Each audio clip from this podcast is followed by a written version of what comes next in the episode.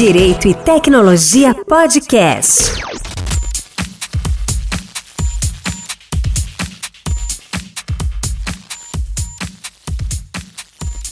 Olá pessoal, sejam muito bem-vindos a mais um episódio do podcast Direito e Tecnologia. Para quem não me conhece ainda, eu sou o Cláudio Santos, sou advogado, professor, estou aqui falando sempre sobre direito e tecnologia já há dois anos. Agora no mês de novembro, o podcast vai completar dois anos e eu estou tentando aí fazer alguns convidados especialíssimos, trazer alguns convidados especialíssimos para essa, digamos, comemoração de dois anos de podcast. Por enquanto, né, fico eu aqui fazendo episódios né, numa periodicidade que agora praticamente se tornou uma vez ao mês, porque a agenda está apertada, não só minha, como das pessoas que eu tenho convidado, né? Tá, tá muito difícil a gente conseguir casar as agendas. Esse período agora que a gente está vivendo tá bastante louco, vamos dizer assim, né? Tá todo mundo né, sabendo disso aí, porque estamos todos no mesmo barco. Hoje, pessoal, eu quis, é, eu ia, eu ia, eu tentei na verdade trazer um tema é, que foi tema de uma palestra que eu dei no início do mês passado. Eu ia pegar o áudio dessa palestra, inclusive transformar num episódio para disponibilizar aqui, só que o áudio estava muito ruim, da minha, da minha voz estava muito ruim e eu não estou conseguindo melhorá-lo na edição. Então é preferível eu reproduzir um pouco né, do que foi aquela palestra, que eu acho que é é bastante interessante a gente fazer essa reflexão hoje, né, especialmente né, com a entrada em vigor da Lei Geral de Proteção de Dados. E é justamente sobre ela que eu, né, que eu vou falar, não especificamente sobre a lei, mas eu vou utilizar né, esse cenário da Lei Geral de Proteção de Dados para falar sobre uma outra questão que é posicionamento na carreira jurídica, que eu acho que é um, um tema extremamente relevante, e aí eu, eu vou falar especificamente né, para aqueles que estão iniciando a carreira, é, não só jurídica, mas também de outras áreas, tá, pessoal? Eu falo muito do meu lugar, o meu lugar é o lugar jurídico ainda, então. Então eu falo muito do meu lugar, mas eu acredito que as coisas que eu trago hoje para a gente poder refletir, é, elas não se aplicam somente ao universo jurídico e vocês vão entender por quê. Mas aí eu né, vou reproduzir um pouco do que era o início da minha fala naquela palestra no início, no início de setembro que era, pra, era falando um pouco sobre transformação digital. E isso é um tema que é bastante recorrente, né? Eu tenho falado muito sobre esse tema aqui no podcast. É, os últimos episódios a gente tratou sobre isso, tanto no episódio com a Cris Deluca, que foi especificamente sobre transformação digital, mas no último episódio com a Frederica Hitcher, é, quando a gente for falar sobre fashion law, a gente acabou esbarrando também na transformação digital. Então é impossível não falar sobre transformação digital porque o processo foi muito acelerado, é, não só pela pandemia, mas também pela pandemia. Nós vivemos esse processo de aceleração. E aí eu dizia no início da palestra que é, por esse processo acelerado de transformação digital, acabou que muitos negócios que até então era, digamos, an eram analógicos passaram a ser digitais. E, consequentemente, todo mundo investindo em desenvolvimento de aplicativo, é, página né, na internet, para né, trabalhar com e-commerce.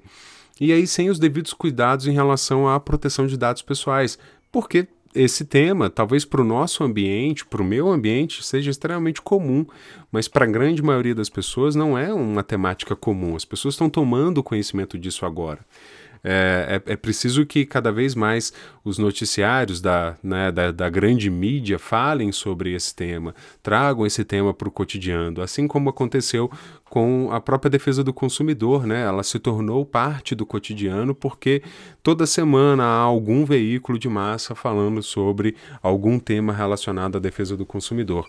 A gente precisa fazer o mesmo movimento em relação à proteção de dados pessoais, ou seja, conscientizar as pessoas para que elas tomem é, é, ciência né, do que, que é proteção de dados pessoais, do que é a Lei Geral de Proteção de Dados Pessoais, do que, que é a Autoridade Nacional de Proteção de Dados Pessoais, para que esse cenário, esse ecossistema todo possa se estabilizar. A gente vai viver um período aí de instabilidade, né? Muita coisa acontecendo fora do normal, né? Decisões esdrúxulas no judiciário, né? Empresas que não entenderam realmente qual é o papel da Lei Geral de Proteção de Dados, consumidores e titulares de dados pessoais que não têm ainda noção né, dos seus direitos, né? advogados que simplesmente leram a lei e acharam que é tudo que tudo que precisa estar tá ali, então A gente vai ter um, um, período de instabilidade desse ecossistema, mas que com o tempo as coisas vão se assentar. Mas é preciso é, é, preciso que nós, né, que somos da área jurídica, e eu me coloco muito nessa posição, o podcast, inclusive, ele, ele surgiu, ele tem essa missão, a gente precisa tentar contribuir um pouquinho para que as coisas vão né, possam ir se assentando, né, chegando no lugar e todo mundo possa tomar pé. Só que é, para que isso aconteça é preciso é, muita busca de conhecimento. E aí é onde a minha fala na, na palestra né, que eu dei, né, que eu já citei aqui para vocês, a, a, minha fala foi muito nesse sentido e eu vou tentar reproduzir um pouco do que eu falava lá. É, a Lei Geral de Proteção de Dados inevitavelmente é, fez surgir um novo mercado profissional é, seja para advogados, seja para profissionais de outras áreas. Não vou nem falar muito da TI, tá, pessoal? Porque é, é, dados pessoais já, já é parte da TI já há bastante tempo, né? Pelo menos a ciência dos dados não é nenhuma novidade. Então já tem muita gente de TI especialista né, nesse tipo de tema. Só que quando esse tema passou a ter uma regulação, aí é que entra a novidade também para essas áreas. Né? Ou seja, veio uma regulação agora dizendo o que eu posso o que eu não posso, ou pelo menos estabelecendo alguns parâmetros de análise, de ponderação que precisam ser levados em consideração. Então, mesmo para o pessoal de TI que talvez já estivesse um pouco familiarizado com isso, com segurança da informação, já é algo que é mais rotineiro para eles. A Lei Geral de Proteção de Dados ela representa essa novidade, ou seja, eu tenho um, um, uma nova regulação. Então, é, e é preciso atentar e, e, compreender essa nova regulação. Só que o que eu dizia, é, e aí eu falava muito, especialmente para os alunos na área, na área jurídica e para profissionais recém-formados que querem buscar um mercado e estão interessados nessa área, eu falava, eu usava muito como referência a corrida do ouro, né? Corrida do ouro que né, aconteceu em diversos países e no Brasil a gente tem um, grande exemplo que é a Serra Pelada, virou filme, inclusive tudo. Eu destaco uma situação dentro dessa corrida do ouro, que é justamente as pessoas que simplesmente, sem qualquer tipo de preparação, se lançavam nessa corrida e acabavam muitas vezes até, lamentavelmente, até perdendo tudo que tinham ou perdendo até a própria vida porque se lançavam sem nenhum tipo de preparação. E eu faço, fazendo essa analogia, eu tento trazer para a nossa realidade. A Lei Geral de Proteção de Dados ela pode realmente ter provocado um movimento no mercado e, e, e, feito com que surgissem novas vagas. Se você vai hoje no LinkedIn, por exemplo, e busca lá por vagas relacionadas a essa área, você vai encontrar uma série de vagas. Só que todas elas, é, e, e, observem, a descrição de todas essas vagas exigem uma qualificação. É, parece óbvio o que eu estou falando aqui, mas é importante dizer muitas vezes até o óbvio é preciso ser dito, né? É importante você buscar qualificação. E a qualificação ela não vem simplesmente através de uma leitura da lei. E aí puxando para o nosso lado no direito. Muitas vezes, é, algumas pessoas acham que basta ler, a lei e aplicá-la que está tudo resolvido. A aplicação da lei não é uma coisa tão simples assim. E da Lei Geral de Proteção de Dados é menos simples ainda, né? Porque é uma lei complexa, é uma lei principiológica, é uma lei que não responde todas as perguntas, ela vai depender de pós-regulamentação, né? Que eu estou falando pós-regulamentação, porque a Lei Geral de Proteção de Dados se pretende uma, uma, uma regulamentação. Mas ela, dentro dela, eu ainda vou ter que ter outras regulamentações que virão através da Autoridade Nacional de Proteção de Dados ou virão através de outras, de outras normas. Ou seja, é, a lei não responde tudo, então não basta ler a lei, é preciso é, compreendê-la, obviamente, entender todos os seus né, preceitos, tudo aquilo que ela traz e ainda preciso associar outros conhecimentos. E aí, tentando ser objetivo e pensando na própria prática de projetos de adequação e conformidade com a Lei Geral de Proteção de Dados. É, muito se tem dito, e, e, e nos cursos que eu tenho feito, sobre a multidisciplinariedade desses projetos de conformidade. Esse, esse projeto de conformidade ele não tem dono. Eu, eu lembro que eu dizia isso para os alunos na, na, nessa palestra. Ele não tem um dono, não, ele não é do jurídico, ele não é da TI. Né? Na verdade, ele é da empresa, ele é da organização, ele é da companhia. Porque você precisa envolver pessoas de outras áreas. É importante o jurídico estar envolvido, é importante a TI estar envolvido, mas é extremamente importante que o marketing esteja envolvido, que o comercial esteja envolvido, que a gestão de processos esteja envolvido, ou seja, que o RH esteja envolvido.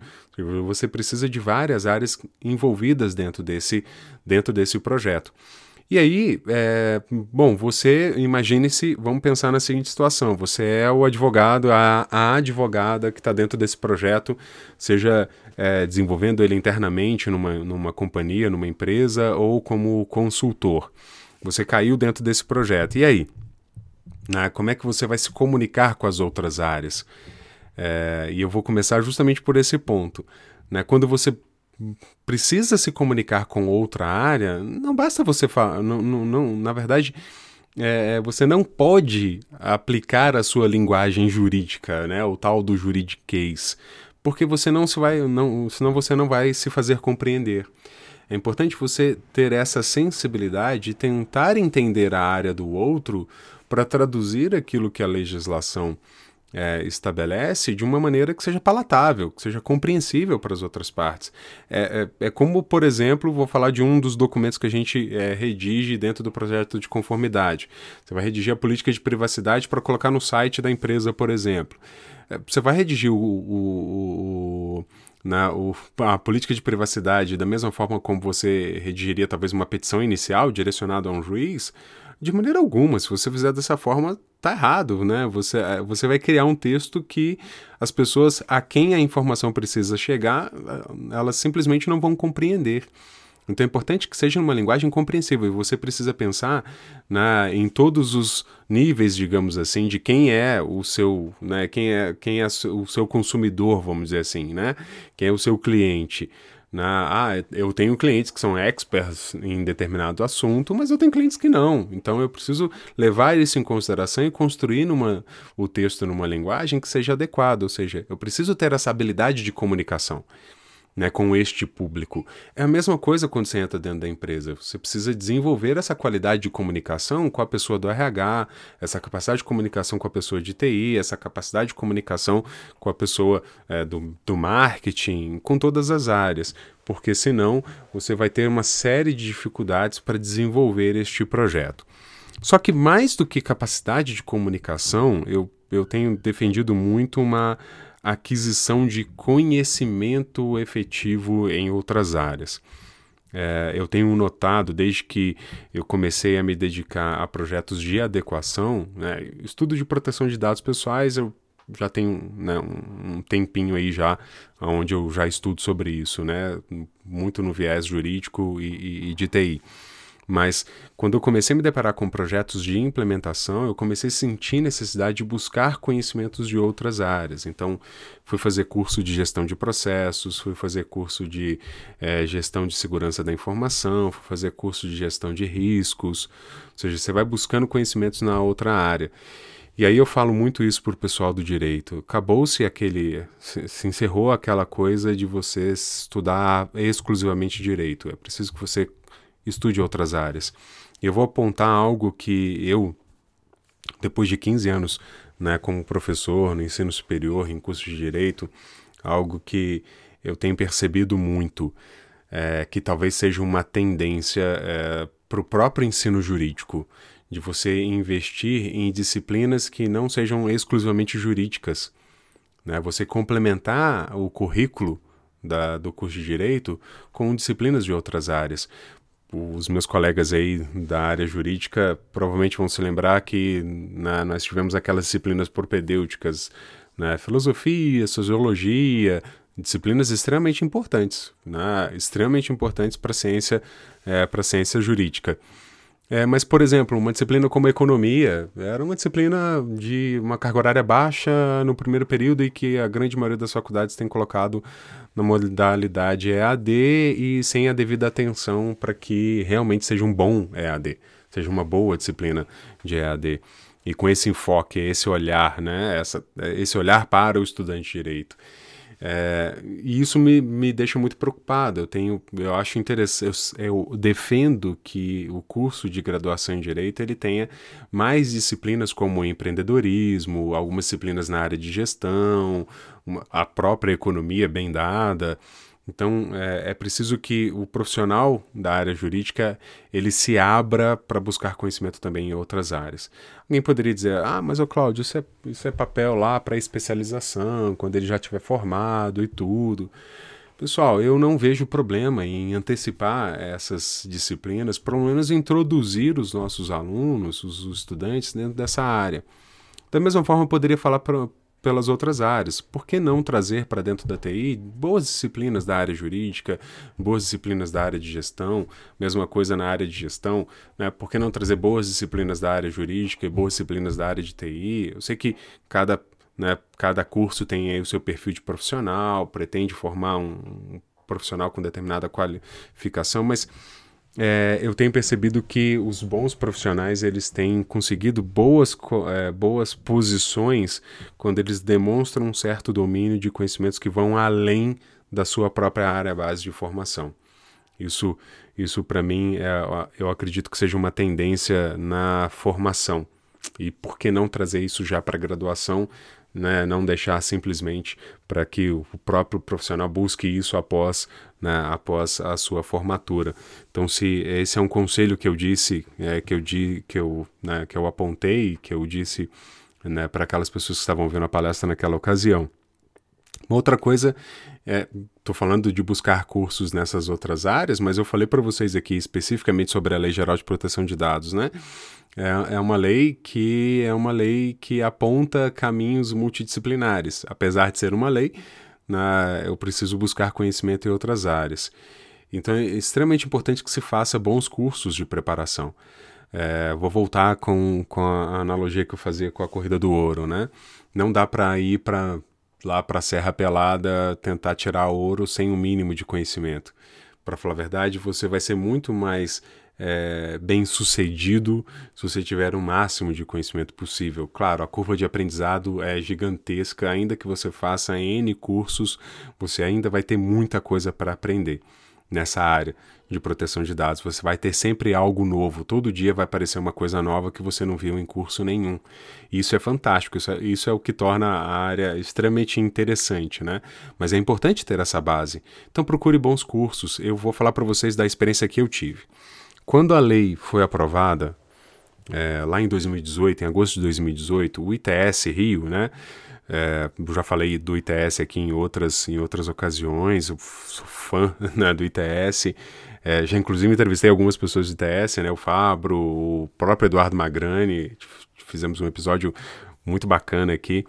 É, pessoal, fiz o curso, o ITS lançou um curso sobre a Lei Geral de Proteção de Dados logo depois. Aí peguei e fiz esse curso. Depois, em 2019, eu fiz o curso da Privacy Academy com o Marcílio. Nós temos uma série de episódios aqui que eu fiz com o Marcílio. É, um curso fantástico no, no, início, no início, não, no meio de 2019. Um curso intenso, né? Fui para BH, ficamos lá, né? fiz bons amigos, inclusive, nesse curso. É, depois, eu, no início de 2020, né, eu peguei dois cursos na Next Law, da Viviane Maldonado. Né, um curso, inclusive, era o, né, um roadmap com a Tamila Talarico, que né, estou convidando ela para poder gravar episódio comigo. A gente está tentando ajustar as agendas. É um curso muito bacana também.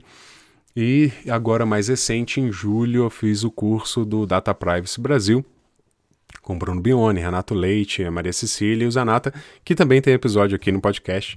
Né? Também já gravei com, com o Zanata. Pode aí, o episódio mais recente, gravamos agora no início, início desse ano, episódio muito bacana.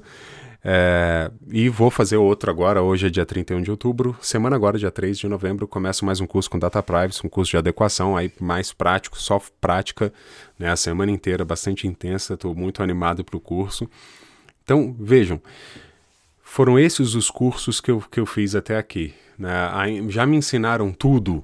Não, não, porque é, a área é muito dinâmica, mas me deram é, é, base suficiente para encarar projetos de conformidade. Né? Me deram base suficiente, me deram segurança para poder avançar né, nesse mercado, para buscar oportunidades nesse mercado. Eu tenho trabalhado exclusivamente com isso hoje é, e tem sido é, eu tenho falado isso, eu falo isso muito, é, apropriando muito do que eu tenho visto hoje. A cada dia surge um ponto que eu não tinha visto em um determinado curso. Né, porque a área é bastante dinâmica, mas se eu não tivesse feito toda essa preparação, eu não conseguiria enxergar esse aprendizado. Ele passaria desapercebido. Foi justamente essa base que me fez né, chegar até aqui. Então é extremamente importante se qualificar. É extremamente importante você buscar conhecimentos fora da área, fazer cursos específicos da Lei Geral de Proteção de Dados. Muito cuidado, tá, pessoal? Estão vendendo aí curso de, de adequação à LGPD como se fosse miojo, tá? Quem estava no grupo esses dias aí, a gente estava rindo. E eu, eu, pelo amor de Deus, eu esperava que aquilo fosse um meme. Eu não sei se é, se aquilo é realmente um meme. Vendendo curso como se fosse, ah, aprenda adequação em, em tempo de preparação de miojo. Não, não dá, pessoal. Me desculpem, mas assim. É, se, se a pessoa que fez isso, né, apenas quis chamar a atenção, muito cuidado, deixa bem claro que não é só o tempo do miojo, que você precisa muito mais tempo para poder entender isso, né, não é uma coisa, não existe curso expresso, né, da noite para o dia, né, não existe site que faça a sua adequação em 24 horas, não existe uma ferramenta que faça isso, é um projeto extremamente complexo, então muito cuidado, viu, pessoal, com essas ofertas relâmpagos aí de curso. Tá pipocando muito curso, muito curso bom, tá? Vi que a, a o ITS está lançando um curso novo agora. Eu vi a, a Chiara de Tefé é, falando desse curso. É, o Marcel Leonardi, que, poxa, é uma das primeiras referências que eu tive na área, lá no seminário de privacidade que eu participei em 2011, 2012, né? Ele estava lá.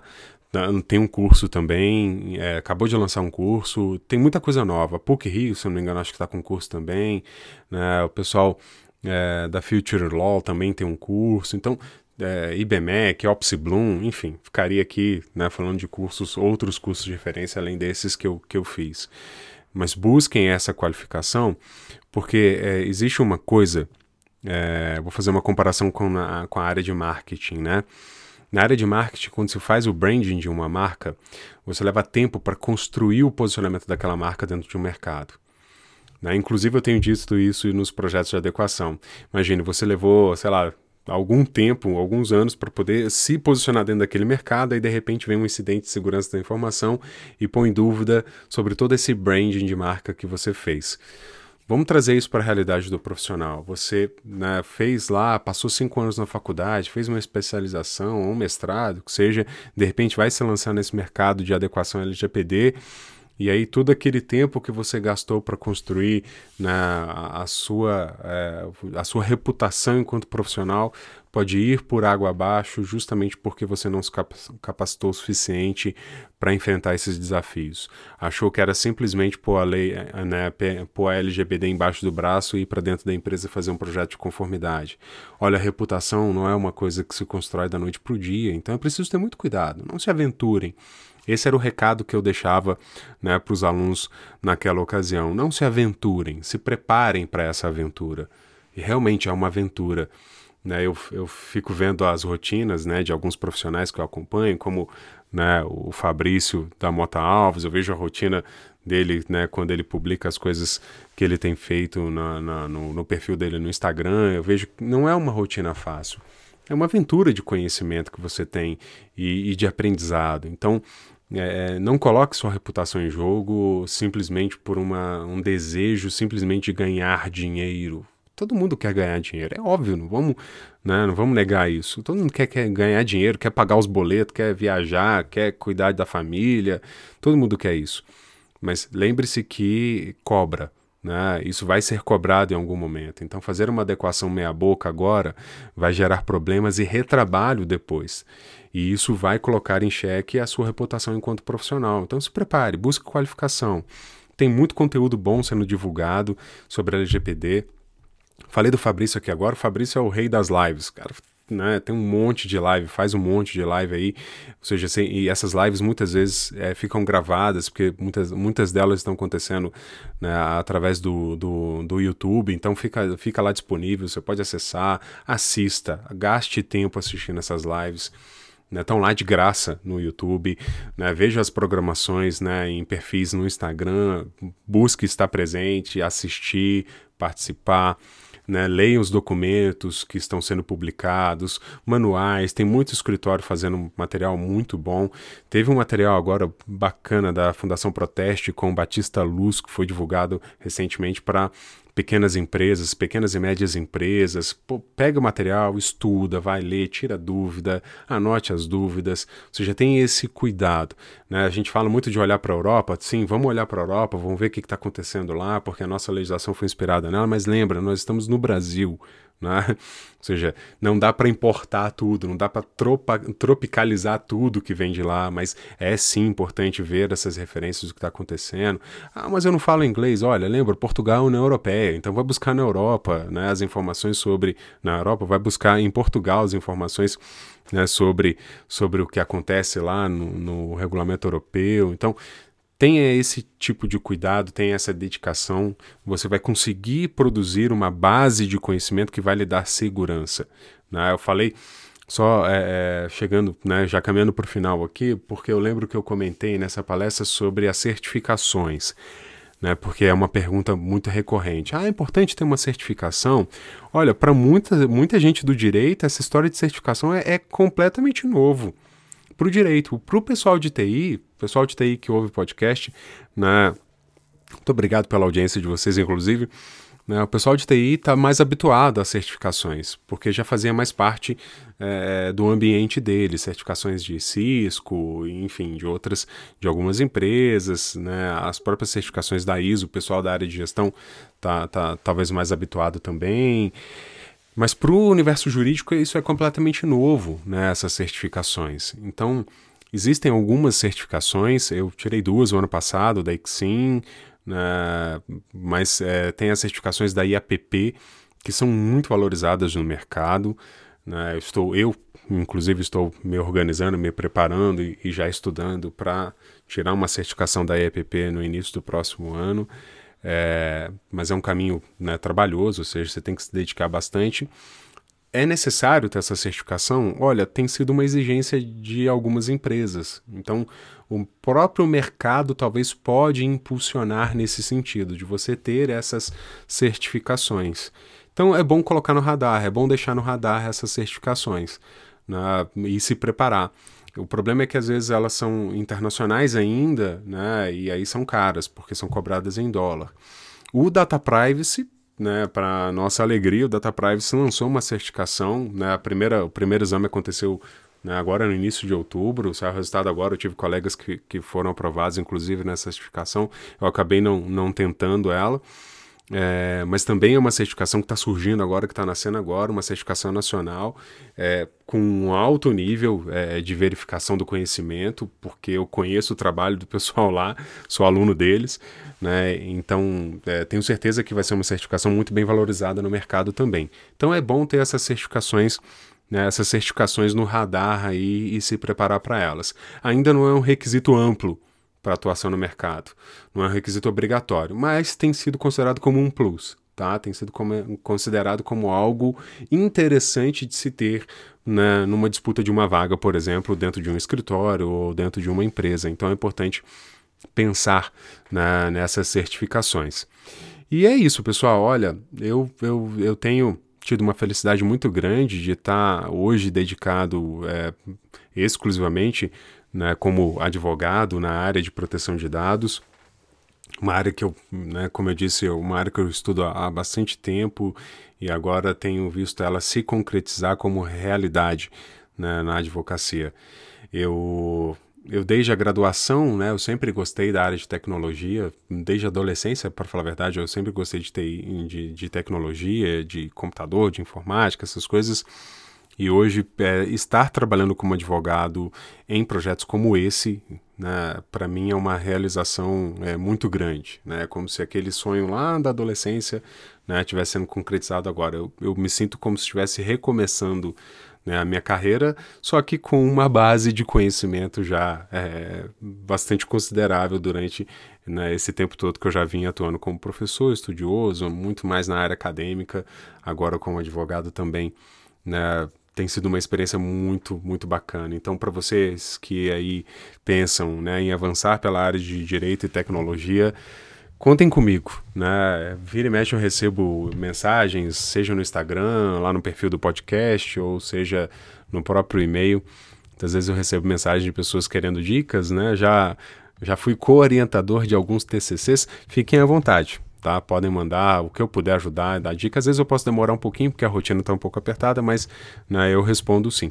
Inclusive, com isso eu vou encerrando aqui, né? Vou deixar para vocês aí o contato do podcast, para quem não tem o perfil no Instagram, né? podcastdt. Siga-nos lá no Instagram. E também o, o e-mail, né? Que é o claudio, arroba, claudioRsantos.adv.br. Esse é meu e-mail pessoal. Pode mandar para esse e-mail né, também a sua mensagem. Tem bastante tempo né, que eu não troco ideia com os ouvintes do podcast. Né? A coisa tem ficado meio apertada, mas agora vai. Né? Pessoal, é isso. Esse era o recado que eu queria dar nesse episódio, digamos, né, especial aí. É, mês que vem, de novembro, mês de novembro agora, o podcast faz dois anos. Estou tentando preparar aí episódios especiais para celebrar esses dois anos do podcast Direito e Tecnologia. Muito obrigado pela audiência para vocês. Espero vê-los em breve. Na, e quem sabe um dia até pessoalmente, esperando e desejando muito que essa pandemia passe logo que nós tenhamos a vacina e a gente possa pelo menos voltar um pouquinho à normalidade. Ao normal nós não voltamos, tá, pessoal? O mundo mudou, né, muito durante esse período né, de pandemia e agora a gente vai precisar né, readequar as nossas rotinas. Mas é isso, né? Em breve estaremos juntos aí.